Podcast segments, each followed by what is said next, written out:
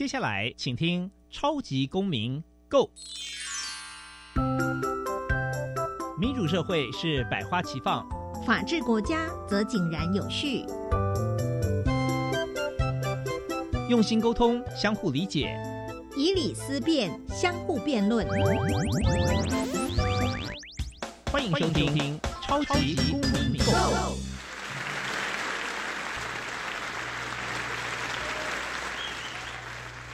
各位听众朋友们，大家好，欢迎再次收听《超级公民购》。本节目是由教育部所委托，由国立教育广播电台以及财团法人民间公民法治教育基金会联合制播。我是节目的主持人苏格格苏明祥。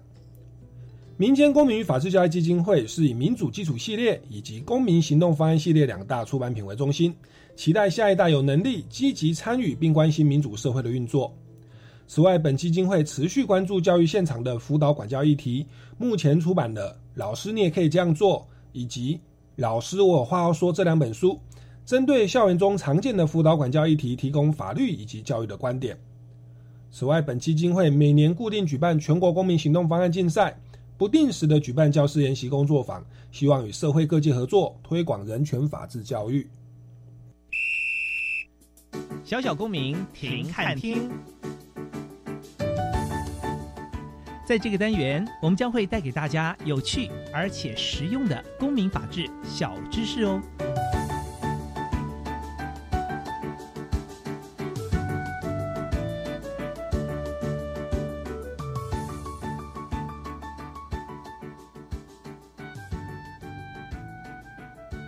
网络散播不当影片是网络霸凌的一种方式。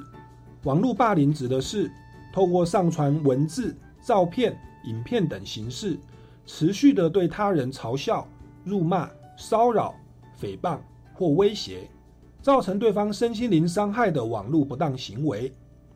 近期青少年利用网站上传校园霸凌、吸食毒品、性侵害、性骚扰事件等影片事件频传。根据儿童福利联盟二零二一台湾儿少网络社交焦虑与网络霸凌经验调查报告。台湾平均每五个儿童少年就有超过一个人曾被网络霸凌，有百分之六十三的儿少已经出现疑似网络社交焦虑的状况，有近八成的儿少认为现在网络霸凌的情形非常严重，因此我们必须正视网络霸凌这个严重的现象。接下来进入校园法治向下扎根。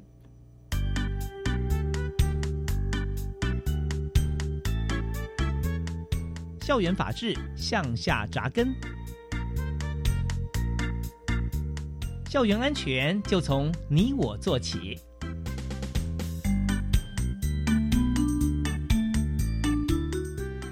各位听众朋友们，大家好，欢迎再次收听《超级公民购》。那我们超级公民购呢？今天呢要谈的主题哦，我觉得算是我们常在新闻媒体常看到哦，就是有这个。呃，这个网络的霸凌啊，甚至说是所谓的校园的霸凌，甚至是一些不雅的哦情色的影片，那就被这一个呃一般的民众把它上传到网络上哦。那不管是有意的、无意的哦，那结果呢，就对于这一些被害人哦，造成非常严重的伤害哦。不管是说呃造成他的名誉、造成他的心灵受创、造成他的隐私受创或人际关系受损哦，那这一种的案例其实是不断的发生哦。那像早期哦，这个以前我还在当学生的时候，有这个陈冠希事件啊。哦，那就是他把一个女女艺人哦的这个照片哦，那这个存在电脑里，那后来电脑送修，结果就被人家上传到网络哦，那结果就引起了轩然大波。那这是早期的，哦，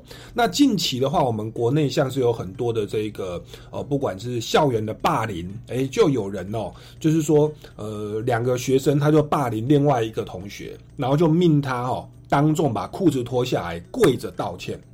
那结果呢？这个霸凌同学就用手机把它录影录下来，然后整个上传网络哦，这也是最近新闻常发现的。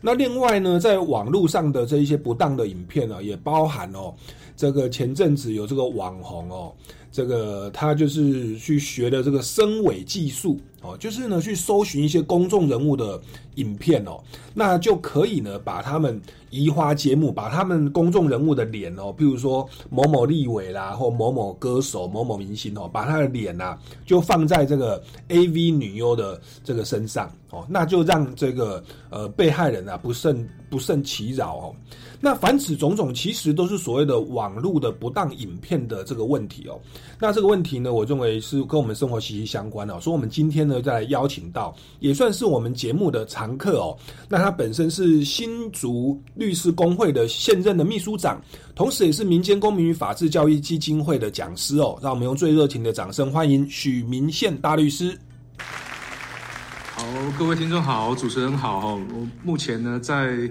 呃，新竹律师工会哈，之前担任秘书长，目前是常务理事。那目今年的话，主要是负责这个在职进修的这个工作哈，所以也有举办许多这个有关法治教育以及法学教育的课程。那希望在今天的节目能够跟大家分享一些相关的经验，谢谢。是，那其实许明宪大律师也担任过，呃，在新竹律师工会担任过理事啦、秘书长啊、常务理事等等哦，在这个公益啊跟教育方面不遗余力哦。那因为许律师之前也来过我们节目，大家也都知道您本身是 教育背景哦，后来从事法律哦。那我我我个人是比较好奇啊，因为您目前的所在服务的事务所叫做法尔。法律事务所哦，这个法是法律的法，尔呢是那个出尔反尔的尔哦，法尔法律事务所。那我去看了一下你们的这个事务所的网页哦，您讲了一句话叫做啊，法尔如是。世间一切法皆是如此哦，哎，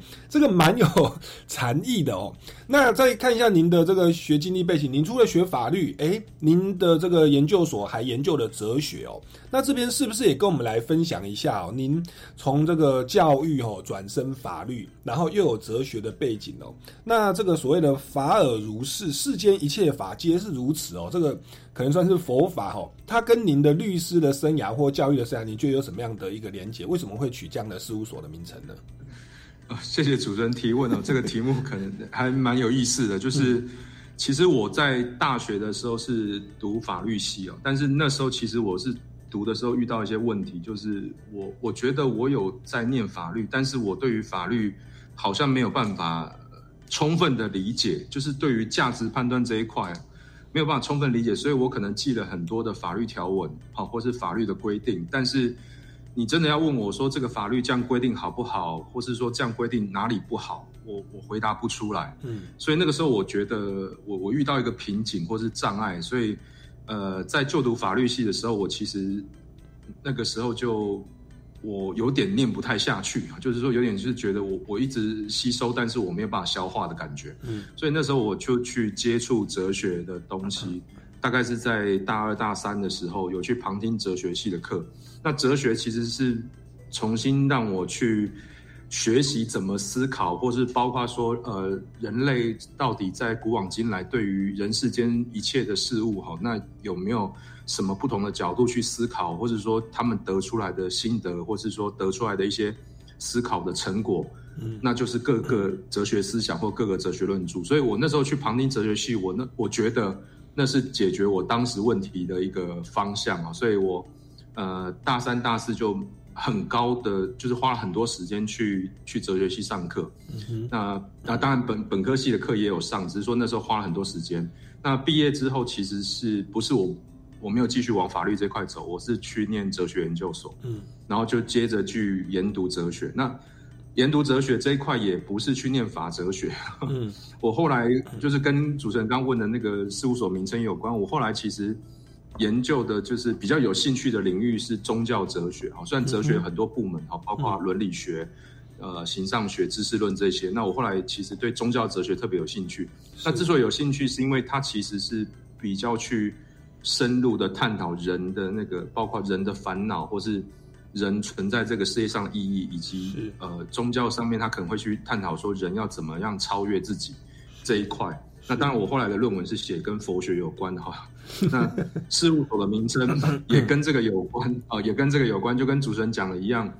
就是世间一切法或是一切的现象，它都有一个运作的道理。那当然，我从事的虽然是法律工作。我也要去了解人，了解事物运作的方式哦，所以我那时候就选择了法尔这个名字，当做我的事务所名称。这样是，其实哲学就是研究万物运作的背后的一个基本原理啊。那其实我觉得跟我们法律也是有关系啊。我们在研究法律、研究犯罪，或者说有一些规则要怎么运作，人民要不要遵守？它其实背后我们要先去了解人呐，包含那个许律师提到人的烦恼、人的欲望哦，那人在呃如何这个。自我实现的整个过程，它如果运作的不够顺畅的话，其实我们可能就会选择过度激烈的犯罪的行为，乃至造成社会上的一些呃问题哦。那这个时候可能就需要法律来做填补。那其实我们推广的一个教材叫做民主基础系列。那民主基础系列一个很大的特色就是，它不是像这个许律师您说在大学的时候，就是教法条我就一定要记下来，教法条就一定要记下来。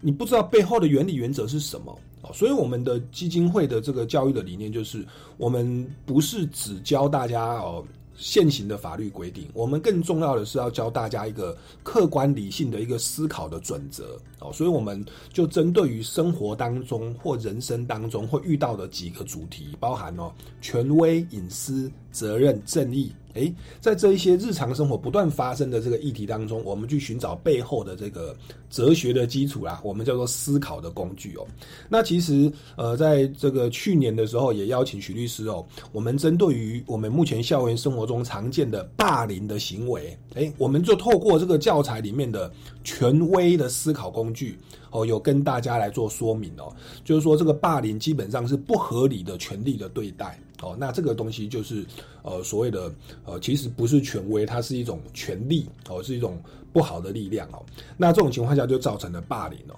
那我们今天呢，要继续来使用这个我们的教材里面的所谓的隐私，哦，以及责任的概念，哦，我们来再来去解析我们目前哦，在这个校园上常出现的霸凌，乃至说像我刚刚谈到的案例哦，有人用手机把它录下来，上传网络，变成一种网络的霸凌哦。许大律师哦，来为我们介绍一下哦，是不是？我们先从隐私的角度哦，来跟我们听众朋友来呃说明一下哦。面对这种所谓的校园霸凌乃至形成网络霸凌的状态下，我们在运用隐私这个思考工具的时候，我们怎么样去面对这个问题？我们不太可能跟所有的这个学生也好，或是朋友也好，哈，就是告诉他一些哦几个简单的方法，好像就可以应付全世界。呃，各种各样不同发生的事件，那我们我们尝试的是用另外一个角度，就是说你怎么去思考问题。那这个这样的一个思考的基础，或是思考的方式，或是运用思考工具去考虑问题，那这个是可以帮助我们在面对不同的问题的时候，我们会有一个基本思考的方向，那能够把问题做个分析，然后最后得出一个相对来讲可能更加这个我们讲说充分思辨。或是说更符合价值判断的一个需求的一个答案，嗯，这是这是这个教材的重点。所以，像我们会从就是像主持人讲的关于霸凌的问题，我或是说关于刚提到的是是不是我们今天可能谈到的，就进来有一些在网络时代，那一些隐私涉及隐私的这个，不管是相片、影片，然后被上传所导致的这些结果，我们怎么去应应新的时代的变化？哦，这个是网络时代的一个。特别让大家瞩目的现象。那在这个情况下，我们怎么去探讨说，哎，这样的情况跟隐私的关联是什么？那如果说有人做这样的事情，我们要怎么去评价他？那他应该要负什么责任？那这是一个怎么去思考的问题。那我们我或许我们就今利用今天的节目，嗯，那跟大家就是我们来讨论分析一下，看看这个问题到底怎么解决。这样是隐私啊，在我们的教材里面，因为它是从美国的这个教育机构把它移植到台湾来哦。这个隐私的概念呢，是不是也跟我们来做一下说明？它是不是有几个种类？呃，隐私的概念哦，其实我觉得这个美国公民。公民这个教材，他所讲或者民主基础系列这个教材，他讲的哦，他会从几个面向呢？尤其他第一个是先从什么叫隐私开始说明啊。那隐私其实具有三个主要的内涵哦。第一个是你有选择可以独处的权利，就是你自己一个人呃在那边不受，就是等于说自己一个人独处哈，一个人在那边很自在的一个状态。那第二个。重要内涵是说，你可以决定自己要不要跟别人分享资讯，嗯，也就是说，你可以选择跟别人分享，你也可以选择不跟别人分享，这个是一个隐私的重要内涵。嗯第三个内涵就是大家可能会更觉得那个同感哈，就是说我有没有可以叫做 leave me alone，就是除了 leave me alone，除了独处之外，还有另外一个就是你不要干涉我，就是不受他人干涉的权利。嗯所以隐私在这个教材里面会跟你讲说，你可以选择独处，你可以选择要不要跟别人分享资讯，你可以选择不受他人的干涉，好、那是隐私权的这个主要内涵。那当然，他进一步就会探讨说，呃，隐私这样听起来是这三个东西，但是难道说我们保有隐私就是只有好处没有坏处吗？所以他这边会进一步去探讨说，呃，我们如果要有隐私，或者说我们坚持要保有我们刚刚讲的独处啦、不分享啦、不受他人干涉的权益的话，那它会有什么好处啊？比如说它的好处就是你会觉得很自由、很安全，然后你会觉得在隐秘的状态下，你可以自在的去去创造或是发想一些东西。但是它有没有坏处呢？也有。所以这个教材除了保有隐私的好处或者是益处，它也同时探讨那个保有隐私的代价。嗯哼，比如说你都一直在独处，你可能就会跟别人很疏离啊，嗯啊，或是说我们常听到的说对隐私有有负面想法，就是说那个通常不想跟人家分享资讯的，就是做坏事的，就是他不想跟别人分享他做了什么坏事。嗯，那当然这是一个误解了哈。那当然只是说，确实他保有隐私的话，我们可能就假设他真的做了坏事，那我们当然可能就比较难去揭露这个不当的行为，或是怎么样。那当然。我们搞不清楚是谁做的，可能也没有办法追究责任。嗯好，但是这个是一个权衡的结果，就是这个教材一直告诉你说，不是叫做全好全坏。嗯，那台湾或是说向来在我们社会环境里面，以往对隐私都会有一种误解，呃，就是认为说，好像那个主张要有隐私，通常都是做什么不可告人的事情。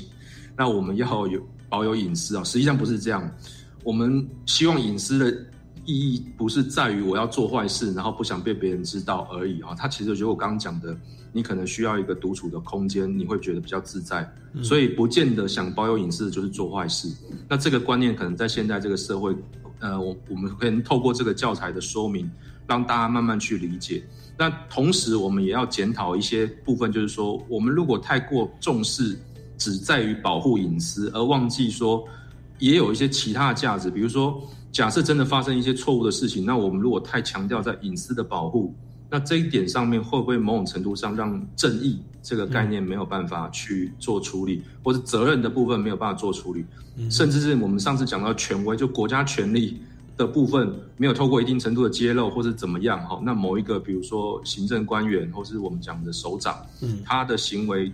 没有办法被揭露出来的时候，我们是没有办法追究他的政治与个人的法律责任。好，所以这个都是要权衡的问题。那这也是这个教材会让我们进一步去思考，我们权衡一下到底要不要保有隐私，或是在某种程度上去限制隐私权。好，那这是这个隐私的概念主要要探讨的内容。是我我之前有看到一个新闻报道，是我们这个北台湾哈、淡水区有一间大学叫做圣约翰科技大学啊，因为它是位置算是比较偏海边啦哦。那当时有一新闻报道，就是说他们全校哦都加装了摄影机啊。哦，不管在公共的空间，甚至在教室哦，都加装了这个摄影机啊。那说是为了维护大家的校园的安全，甚至说所谓的避免校园霸凌出现啊。那但是当然说，这个学学生有的就有不同的看法哦。他说：“诶，我如果上课的过程会被拍到，那我是不是这个有有的时候就是上课的时候我会觉得不太自在哦？那也许我我我要坐姿或做什么，可能就不太敢发表意见啦哦。那那甚至说怕怕。”如果迟到或什么，可能会被记录下来哦。那那当然说，学校的立场是说，诶，那如果发生不外校外人士入侵校园啊，或者是发生这种霸凌事件，其实我们举证是比较方便的哦。这个案例它是比较特别，就是这个两个学生，两三个学生在霸凌一个被害的学生，逼他当众脱裤跪下来道歉。那现在呢，倒不是学校的摄影机拍到的问题哦，而是加害者哦，里面有一个人，他们自己用手机把它录下来哦。那自己用手机把它录下来，他好像是在侵犯隐私哦。那我想这个隐私是不是可能有两个层面哦？一个是被害者的隐私嘛，那另外一个从加害者的角度，他在霸凌别人，他是不是也不太想要让别人知道，因为他变成是一个犯罪证据哦。那那结果呢？这个加害者的三个有一个他就录下来，我想他可能也没有经过别人的同意，然后然后就直接上传了。那是不是也请许大律师来跟我们再分再再细部的再分析一下哦？在这个案例里面呢，我们要考量的这个隐私的步骤是什么？就是说我们要考量的是被害人的吗？还是加害人的呢？好，那我们在检视这个隐私的步骤有没有一些呃具体的思考工具呢？对，像这个案例里面哈，我个人是倾向他比较是加害人，除了对于这个被害人哈，就是你刚刚讲的，在霸凌他，然后又把他拍下来，我是觉得这是加害人除了现场的霸凌行为之外啊，他又进一步再做了一个，就是说我要透过把这个影片录下来，要再进一步的，比如说羞辱，或是说。把影片分享给大家看，说这个人是怎么样被我修理，或者这个人是怎么被我欺负的。嗯，就是他，他不是一个，嗯因为刚刚那个主持人有提到说加害人的隐私，如果加害人这个部分想要保有隐私，第一个他可能在行我们讲做违法行为或是做霸凌行为的时候，他可能会刻意隐瞒、隐藏他的身份哈，比如说。这个戴面罩啊，或是怎么样啊，或是说是在网络上用匿名的方式攻击哈，但是他不会揭露他是谁。对，那只是说像这个情况是说我我现场修理你，我还自己把证据留下来，就我自己拍了修理你的过程。对，那我我要上传，所以他基本上是要透过除了现场加害之外，就是要透过侵害被害人的隐私的方式，再加强他的霸凌的，或者说他原先要达到的这个所谓的教训他也好。或者欺负他的效果，对，所以这个案例我是觉得，在这个这一块上面，可能我们主要要探讨的是说，这个加害人在霸凌过程中做的这个额外的这个录影，以及后续假设有上传的行为，那这个部分对于隐私的侵害。嗯的这个样态是什么，或是说它的严重程度如何？嗯，那我们就可以从这个角度去探讨这样子。是，那如果一旦被确认说，我我想这个当中被伤害隐私比较多的，当然是那个被害的学生啦。对，因为他逼他脱裤子要道歉，就然后又上传，其实对于他的名誉哦，这个隐私，然后这个人际关系、身心的尊严哦，其实这个侵害一定是很大的哦。那我想接下来可能就是我们要进一步来思考，哎。那侵犯隐私的人，他可能必须要面临怎么样的一个责任？哦，那这个又跟我们的呃思考工具的另外一个主题有关哦。那关于这个部分呢，哦，其实也包含说所谓的我们现行的法律制度为何哦。那我想这个都是我们生活常会遇到的。我们先进一段音乐哦，待会再回来请教一下许明宪大律师。那这一段音乐呢，是由歌手台正小偶结合了九位歌手哦写的一首歌，叫做《仰望》哦，鼓励大家在疫情的期间，或者是生活环境遭受困顿，甚至你遭受霸凌的时候，感觉有些东西过不。去的时候，心中要满怀的希希望哦，来坚持哦，快乐的活下去哦。那这九大歌手也包含了像是张云京哦、艾辰哦、杨倩石哦，还有这个何何方哦、胡一芬等等，也包含哦苏格格我啊哦，我也是个歌手之一哦，为各位带来这首《仰望》。进一段音乐，马上回来哦。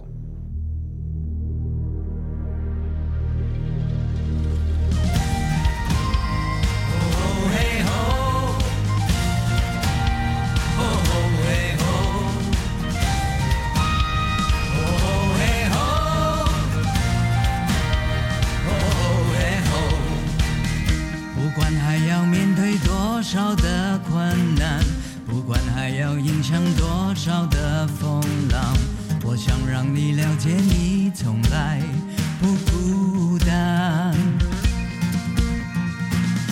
不管还有多少恐惧在扩散不管还有多少不安在弥漫我祈求你永远不会失去盼望。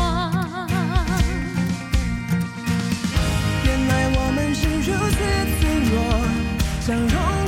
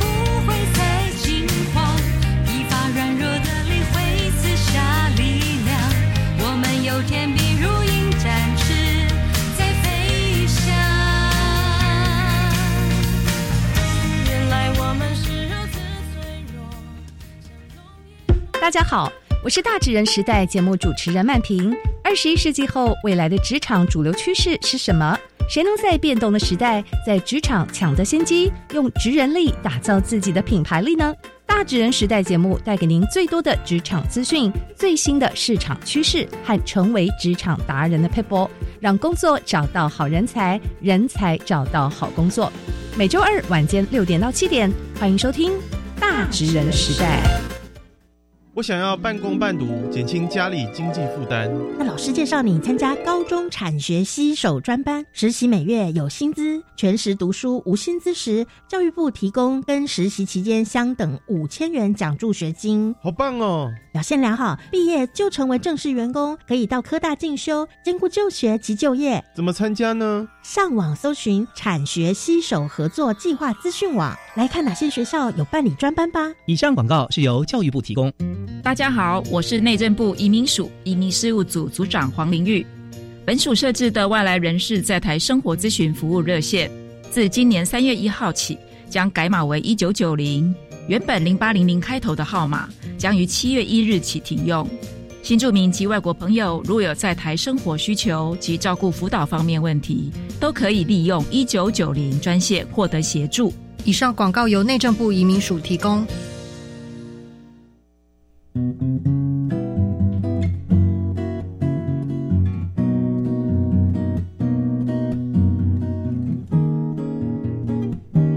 我是苏命苏米恩，你现在收听的是教育电台。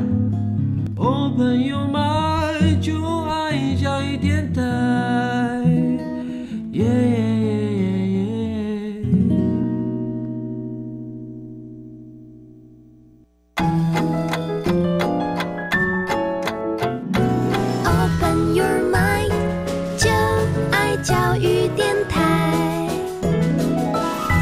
听众朋友们，大家好，欢迎回来《超级公民购》。那在刚刚第一段的节目呢，我们许明宪大律师呢有跟我们来分享到这个所谓的网络霸凌呐、也就是说，它本身是校园的霸凌事件哦。那但是加害者还透过手机把它录下来，然后呢上传到网络上哦，来这个加强这个所谓的霸凌的程度，让它从所谓的肢体霸凌、校园霸凌，再提升到网络霸凌的程度。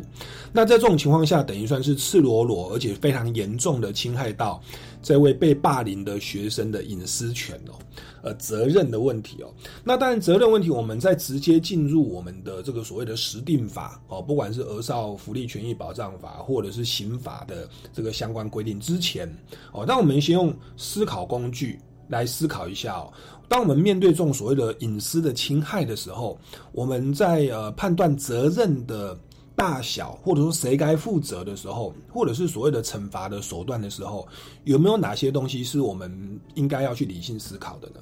是哦，那个关于责任这个主题或是这个概念哦，那在民主基础系列的教材里面，它其实在讲责任之前，他会先去谈，或是先去问一个问题，就是责任是怎么来的。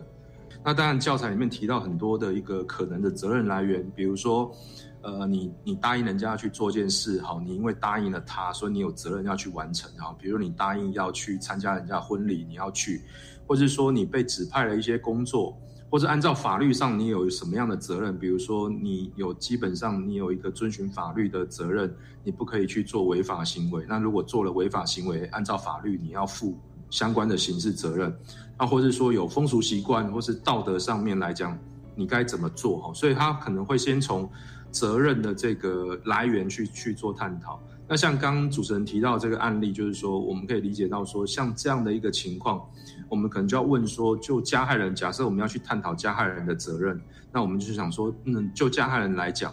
他是依据什么，或者从什么样的来源，他可能需要负责。那我们这边可能像主任有提到说，可能从我们一般讲的这个已经涉及违法了哈，尤其是违反刑事法律了。那这个可能有法律上的责任，就是说它的来源之一是法律。那另外他们是同学的关系，那同学的关系除了按照整个我们讲教学环境，或者说我们讲一般来讲的道德也好，或是习惯也好，那同学之间是不是能够这样做，或者说这样做是不是符符合道德的标准？那假设不符合。是某种程度上他在道德上也有某种责任，就是说你应该是要跟同学一起共同学习，嗯。你不是说做了同学反而是欺负他或伤害他最深的这样一个情况哦。那这个这个就是说，他的责任来源可能有法律、有道德这些这样的一个责任，嗯。当然也有可能有些，比如说这个欺负或者霸凌不是第一次的，那这个加害人说不定之前就有欺负过他哈，那甚至他，但是后来可能有被揭露或是怎么样，或是有学生去跟老师说，哎，这个加害者常常在霸凌，就像比如说有人 拿哆啦 A 梦举例，就是说，哎，有人去讲跟老师讲说胖虎都在欺负大雄，嗯。那胖虎可能他就有被老师叫去约谈哦，那可能就跟老师问他你为什么欺负他，胖虎可能也承认说有确实有这样的事情，嗯。那老师就可能会要求他说你下次不可以再这样做，或是你不可以再欺负同学。那胖虎胖虎假设胖虎他承诺老师说我下次不会欺负大雄，结果没想到。他转转头离开办小老师的办公室，他就心里想说是谁告我的密哈，或者说是不是大雄去跟老师举报我，他就接着去找大雄去做 霸凌的行为。那这样子的话，我们讲说他的责任可能就不是只有我们刚刚讲的道德法律，他可能还有违背了跟老师的承诺这个部分哈。所以说，我们可以从很多现实案例的角度去探讨，假设这个家人要负责，那他负责责任的来源是什么？好，那在这个教材里面会希望我们是用第一个先从这个角度。先确定他真的有责任，嗯好，那我们再进一步去探讨怎么负责的问题。是，所以不管是法律啦，或道德哦，或者说是你承诺过哦，这一些或保证过了哦，其实这些都是责任的来源哦。那在这种霸凌的案件，我想呃，至少我们的法律上是一定有规定哦。那我想待会要请许大律师跟我们来来说说明一下。那今今天其实就算没有法律的规定，身为同学之间，本来同学爱。然后不要欺负别人，这种道德上的一种呃的的这种责任的来源，我想也是大家都能够接受的了哈。所以在这件事情上，我想呃，校园霸凌乃至强化成为网络的霸凌，这个责任是没有问题的。就是加害者这些同学，甚至是上传的这个人哦，他的责任可能更重大。那我想说，厘清的责任之后，我想我们就会在讨论说，诶，那他要负责。那他是不是就要付上一些代价？我指的是说，他是不是要面临一些处罚？那我们在决定这个所谓的处罚的手段哦，包含轻重啊，包含方式啊，在这个部分，我们的思考工具有没有提供一些什么样的判断标准呢？是这个部分，就是会说，就是可能他会从这个角度去探讨。当然，我们刚先提到最开始，就是说谁该负责任，有什么责任嘛？嗯，那要对谁负责任，这是责任来源的问题。那当然也会进一步探讨，就是说，假设他这个部分后续没有去承担这样的责任，假设第一个他有责任，那第二个是他没有去承担这样的责任。那这个部分的话，我是觉得说，除了责任部分的探讨，它可能会衔接到我们之前有提过的正义的概念的探讨。哦，也就是说，他假设这个部分是跟一个做犯了一个错误有关，他的责任的来源是法律，然后他做了一件违法的事情，犯下了一个错误，造成别人的伤害，那可能这个部分就会衔接到，就是我们在厘清了责任之后，那我们要探讨他不负责任带来什么后果。那这个部分可能就可以衔接到我们我们之前或是说之前节目可能有提过的，在正义概念里面有一个匡正正义的概念。那匡正正义就会接着去探讨说，假设他的不负责任造成了一个伤害别人或是损害别人的一个结果，嗯那这样的一个事情我们要怎么去公平适当的回应他？嗯好，那会用匡正正义的工具来一起去做这样的一个思考。嗯哼那那当然，这个部分来讲的话，就除了责任探讨之外，就是说本件其实它还有一个，呃，就是像刚主持人在上一节有提到的，就是隐私权的这个侵害的问题。嗯，那这个部分也是一个他没有尽到某种责任，那延伸到关于隐私的侵害的问题。嗯，好，那在隐私权侵害，除了我们刚呃上一节有提到，就是怎么去判断他的所谓的限制隐私权，或是所谓的这个就是说损害人家的隐私权，某种程度上是一种合理的限制吗？还是一种恣意的或是过度的侵害？嗯那如果是恣意过度的侵害，那那也可能就是会像我讲的，会连接到是可能也是可以跟匡正正义有关，也就是他确实侵害了隐私权，造成别人这个隐私的侵害的时候，那我们要怎么公平适当的回应？嗯好，所以他这这个民主基础系列这几个概念，他就会用类似这样的方式，我们把最基础的概念，比如说侵犯隐私，我们先把隐私的概念搞清楚。常听到的其实是严重的这种校园霸凌事件哦，乃至网络霸凌事件，它其实就跟我们的四个主题，就是民主基础系列四个主题哦。你看，我们从权威，那我们就可以先判断这个是不是霸凌，对吧？例如说，假设是老师或者是班长要跟你收班费，他是经过决议通过的，诶，那这应该就不算霸凌了哦。但是如果是人家跟你要保护费哦，没有经过班上同意，那就是一个霸凌，那这个就涉及权威的问题。好，那涉及权威的问题之后，接着我们就发现说，哎，有没有我隐私的问题，对不对？受到侵害，或我我被霸凌的影片被上传，或者说我缴不缴班费的这个行为的私密的资讯被公开，哦，那这是隐私的问题。那接着就是所谓的责任的问题，哦，那是谁在侵害别人的隐私呢？那如果真的侵害到了，那我们的回复的手段，或者说赔偿的手段，或者说处罚的方式为何啊？那这个就是正义的问题哦。那在匡正正义里面就会谈到啊，是故意的还是过失的啦？哦，有没有这个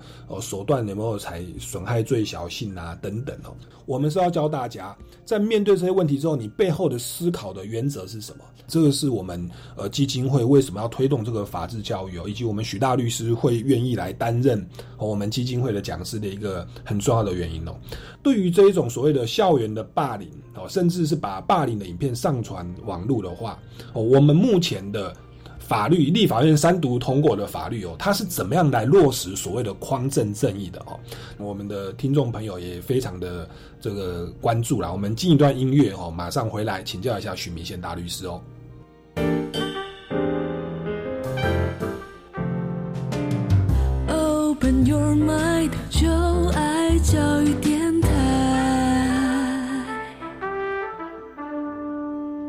听众朋友们，大家好，欢迎回来《超级公民购》。那今天呢，这个很开心的邀请到我们节目的常客许明宪大律师哦。那他长期这个投身于法治教育，而且呢，他研究哲学，所以在面对法律问题的时候，他是呃。他觉得不是直接把法条拿出来去套用啊，而是我们要面对一个问题去思考背后的一个哲学的一个原则哦，也就是所谓的思考工具。哦，来针对各个具体的个案来做出回应跟判断那刚刚就有跟我们提到说，面对面对校园霸凌，面对网络霸凌，我们透过权威、隐私、责任、正义哦这样子一系列的来思考。那我想很多听众朋友也会好奇哦，那我们讲了这么多的匡正正义，那在我我们目前的现行法上，对于这一种所谓的网络散布不当的影片啊，这种霸凌的影片哦，就是被害人他要当众脱裤子跪下来道歉，我们把录下来上传的，这样子的话，加害者哦，上传的人他要面临怎么样的一个匡正正义的处罚哦？现行法律制度的处罚呢？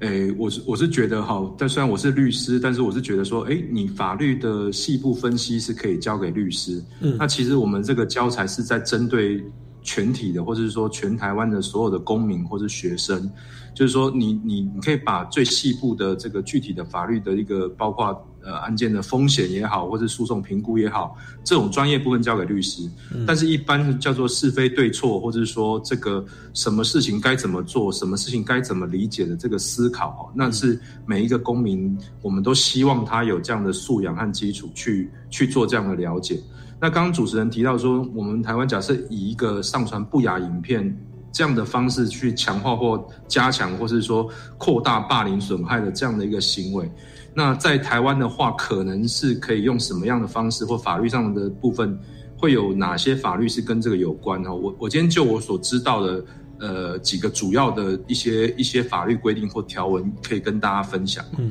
因为这个部分，它首先第一个，当然霸凌，我们之前可能都有提过，就是校园霸凌，这是。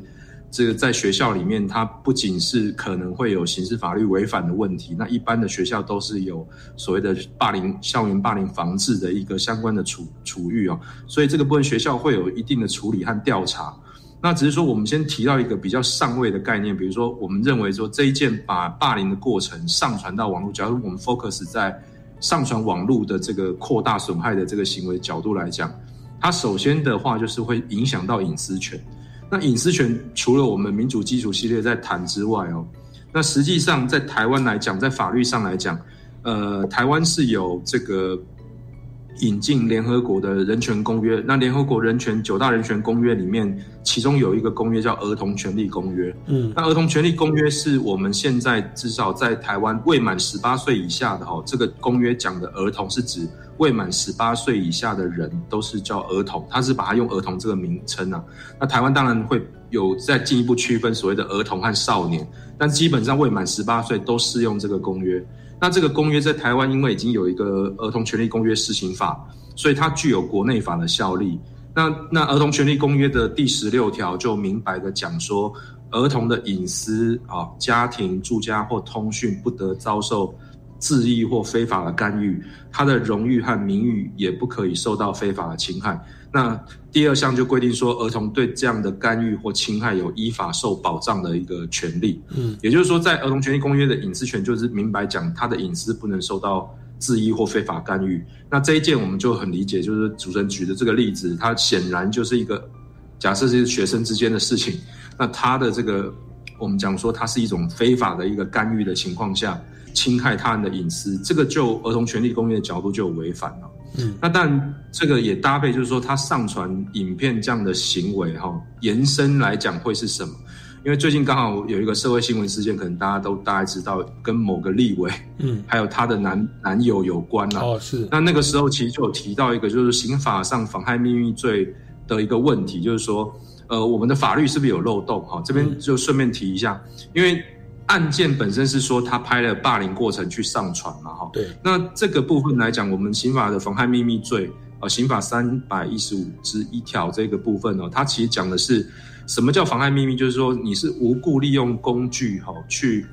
窃听窃录别人非公开的言论活动哈谈话或身体隐私部位，然后这是无故就是没有正当理由，然后是所谓的是以录音。他这个应该是用录音录影的方式去切入别人的活动嘛，或或是身体隐私。那那假设以一般霸凌来讲，除非你是公开在校操场上去，就是当众这个我们讲说对人家施以霸凌哦，就是要打给别人看。那如果说霸凌的这个场所本身并不是在公开场所，那就确实这样的一个情况，就是我们认为说，哎，你录这个东西很难讲有正当理由。那假设也没有经过被害人同意。那甚至被害人在被打的过程中，他其实不知道是被录下来的。嗯，那这个部分就有可能会涉及到这边我们讲的非公开活动或身体隐私是否窃听窃录的问题。哈，那当然我们刚刚提到那个立委的例子是，他是那个情况是有些这样的一些隐私影片，他可能是在同意的情况下被拍的，结果后来被上传反而造成侵害哦。所以那时候有关于这方面的讨论，就是说。呃，台湾现行刑法妨害秘密罪，就是对于所谓的非公开的活动这个部分，哈，那是用窃听窃录的角度去理解。那但是如果假设是得到别人承诺拍的这些隐私的影片，嗯，比如说啊男女朋友拍的一些隐私影片，在分手之后上传，嗯，那这个可能就不是用这个妨害秘密罪哦。对，那当然这个是刑法的规定了哈。那民法上。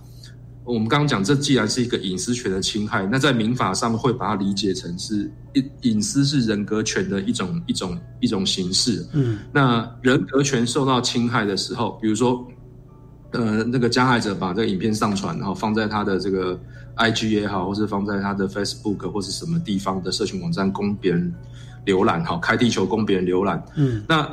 目前现行法的话，民法的第十八条，哈，这是关于人格权受侵害的规定。他是说，你的人格权，那在本件是指隐私权受到侵害的时候，你可是可以请求法院除去这个侵害的。嗯，甚至是你人家手上握有这个影片，我们叫做有侵受侵害之余。嗯，好，就是说他还没上传哦，但他呛下说要上传了。嗯，那那有受侵害之余的时候，也可以请求法院去防止。嗯，他去做进一步的动作。嗯，好，那当然这个部分来讲的话，如果这个确实已经造成侵害，比如说上传了，真的造成隐私，或是说造成他的身心受创，哈，那这个部分是可以请求所谓的人格权受侵害的精神慰抚金。嗯，好，那这是民事责任的部分。那当然，我们再稍微脑补一下哈，假设。他这个上传这个影片是要给人家，就是简单讲是要侮辱他，嗯，哦，就是给他就是贬义他的这个名誉或人格，那这个部分就会涉及到另外涉及到公然侮辱嘛，嗯，那假设他这个上传影片是说，比如说我手上有三部影片，我上传一部，那我上传一部，我两两部在手上，然后这时候这个加害人跟被害人讲说，如果你不给我钱，或是你不按照我什么做，我就要把其他后续影片接着上传。嗯，那这个可能就会涉及到我们讲进一步的，可能有所谓的恐吓取材哈，或者是恐吓危害安全的这个犯罪啦。那当然，如果影片内容是属于猥亵的这个影片的话，也有可能会有一些散布猥亵物品可能涉及的问题。是那再来，所有的这个影片都会涉及到个人的资料或特征嘛？对，那这个部分是会有所谓的个人资料保护法，或是我们刚刚讲的刑法上妨碍秘密的一些问题。其实我们一般念法律系或者做法治教育，就比较着重在这一块，就是许大律师刚刚谈到啊，公约怎么规定，刑法怎么规定，民法怎么规定哦。但是如果在辅以我们这个基金会的教材，你就会发现说，哦，原来这些所谓的实定法或公约的这些规定，它背后都有一个思考脉络的。而这个思考脉络其实离不开我们的民主基础系列教材的观念哦。你看，像是隐私，对不对？它就《儿童权利公约》十六条就说，儿童的隐私应受法律保障啊。那我们这个说侵害隐私要有责任归属，乃至说要匡正正义，诶，我们就有所谓的民法跟刑法，对不对？民法十八条就是说人格权的侵害要防止之或除去之，如果你真的上传了，要可以请求精神赔偿哦。那这是一种所谓的匡正正义的方式。那如果说再严重一点，那就会有所谓的刑法三一五之一妨害秘密罪。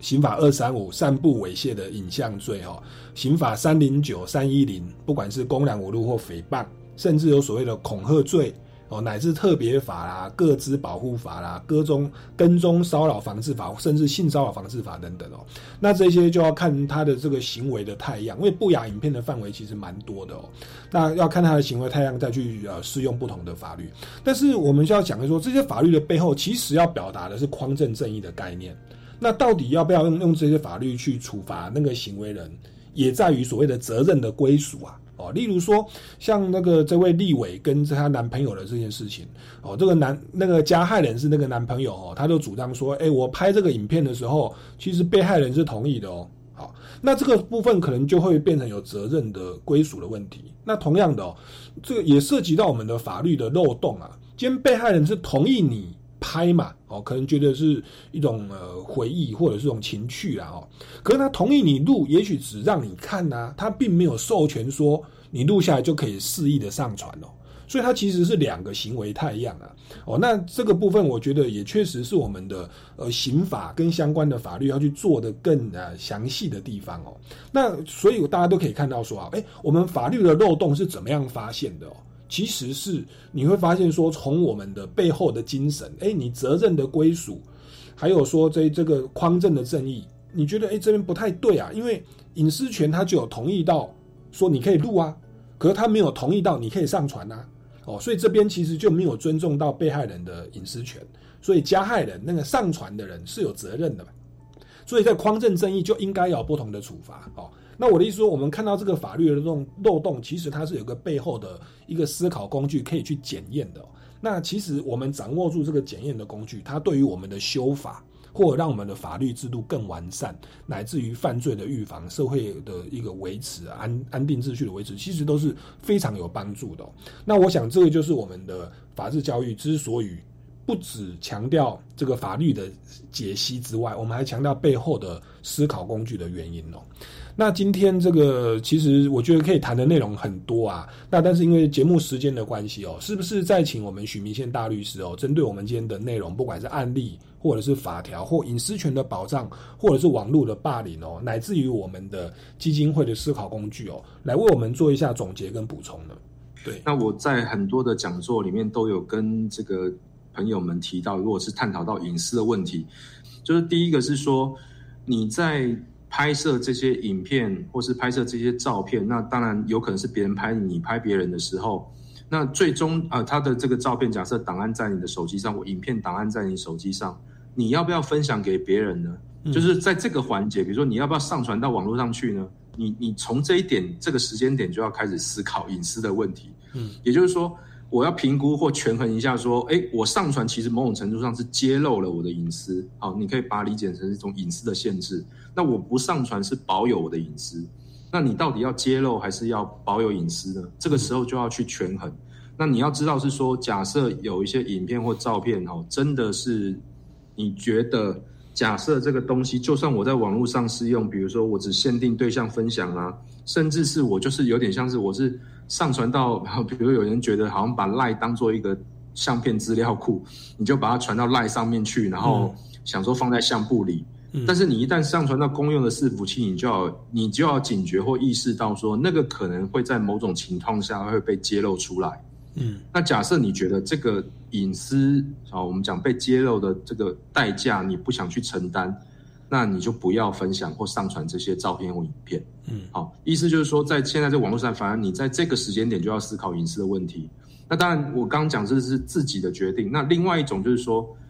别人啊，比如说我们在很多机会，就我刚刚讲，手机不是说只有拍我自己拍的，有可能我会拍到别的人啊。哦，比如说我看到同学在睡午觉，他流口水的样子很好玩，我把它拍下来。那时候别人的隐私的图像就会在我的手机里。那这个时间点也是会涉及到说，假设你拍的对象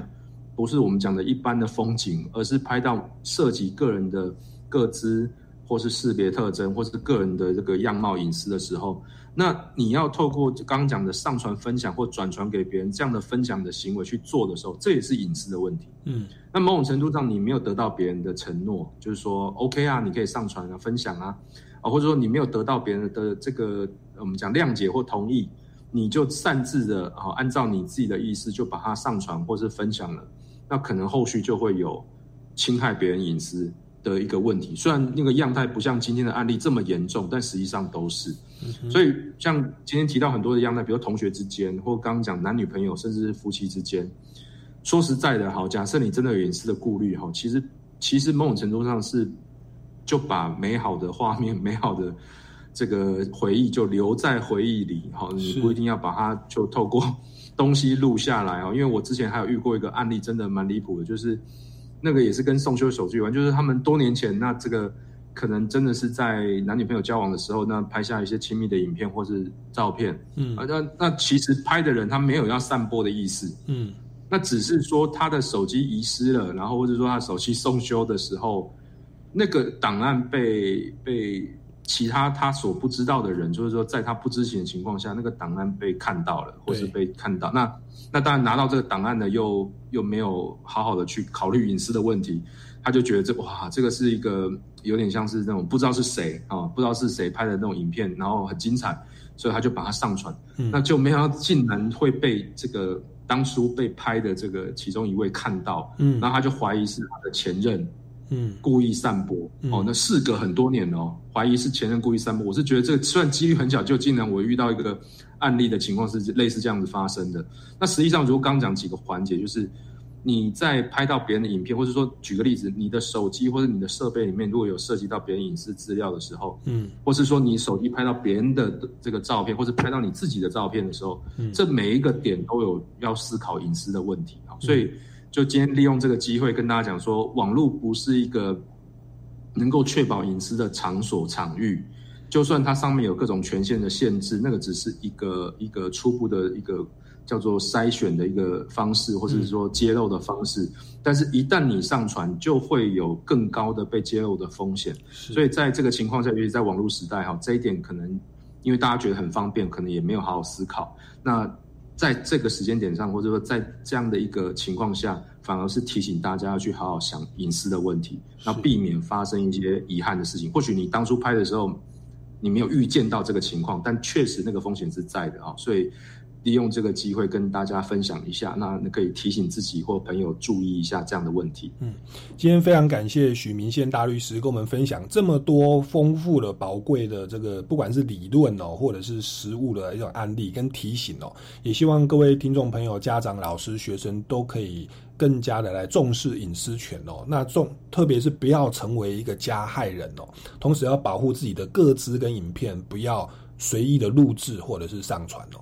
好，那那各位听众朋友，如果对于今天的节目内容还有任何的问题或建议，也欢迎到超级公民购的脸书粉丝专业来留言。那如果真的有一些诉讼上的这种实务的问题，也欢迎到法尔法律事务所来寻求相关的法律咨询协助哦。那我们今天超级公民购到这边告一段落，下个礼拜六下午三点零五分，我们空中再见喽，拜拜。